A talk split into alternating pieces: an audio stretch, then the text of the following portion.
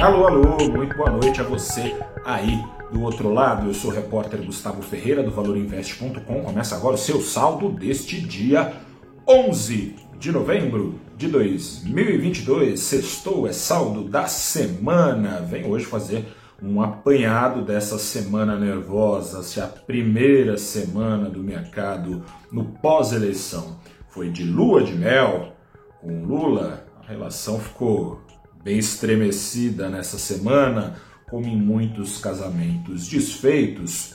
O motivo da celeuma foi o quê? Dinheiro, não que uma reconciliação seja impossível, mas para reconquistar o coração da Faria Lima, será preciso o novo governo fazer acreditar que depois de entrar no cheque especial em 2023, vai adotar regrinhas básicas aí de educação financeira, ou seja, vai gastar de modo que as dívidas não se tornem impagáveis ao longo do tempo. As incertezas sobre o tamanho da PEC de transição, somadas à reação do mercado em relação a declarações pró-gasto do presidente eleito, explicam a queda, a queda semanal do Ibovespa, principal índice da bolsa, nessa semana, de 5% cravados, mais do que foram apagados os ganhos da primeira semana do pós-eleição. Seguinte, que seria necessário furar o teto de gastos em 2023 é um negócio que estava dado, né? Já desde 2020 vinha sendo furado, o teto só existia para ser derrubado. Sem que Bolsonaro tenha feito reformas que desafogassem as contas públicas, com destaque à reforma administrativa, e vamos ver se Lula vai fazer. Enfim, o teto caía, ou políticas sociais inexistiam.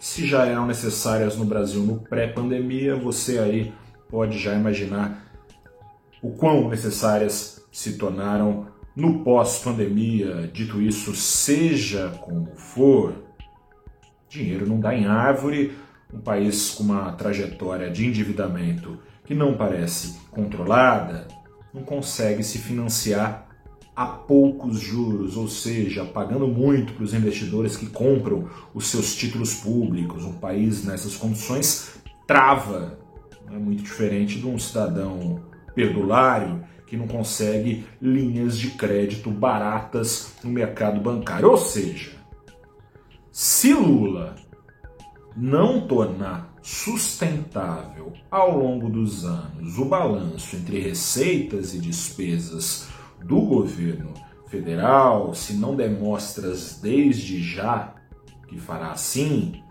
não se trata de adiar a queda da Selic, se trata de a Selic ter que voltar a subir, como aliás deixou porta entreaberta nos últimos comunicados o Banco Central, se fosse necessário, daí o desgosto do mercado em relação às últimas sinalizações do novo governo nessa semana. A boa vontade com Lula na primeira semana ficou refletida em alta de bolsa, queda do dólar na contramão do mundo, encontrou reciprocidade nas sinalizações desta segunda semana de Lula eleito contramão do mundo de novo. Bolsas americanas agora em alta de quase 8%.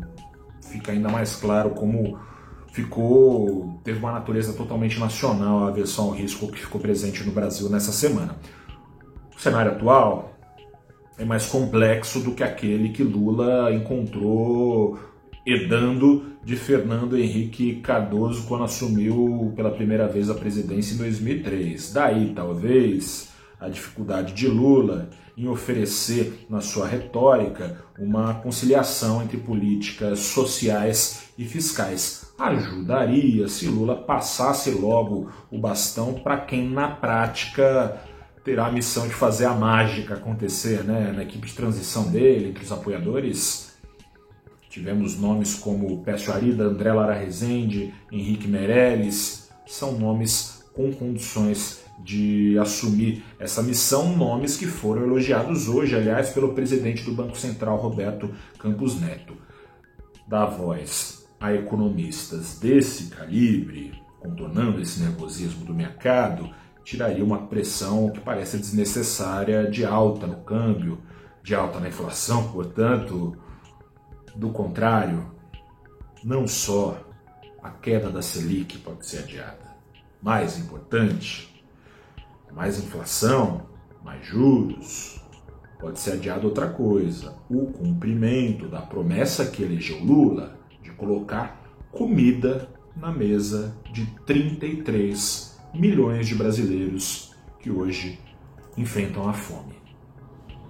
Nessa semana o dólar disparou 5 reais, 5 e 52% aos R$ 5,34, já acima do nível pré-eleição que era de 5,30. Que as próximas semanas tragam sinais de conforto para o bem de todos nós brasileiros. Um grande abraço, boa noite, bom fim de semana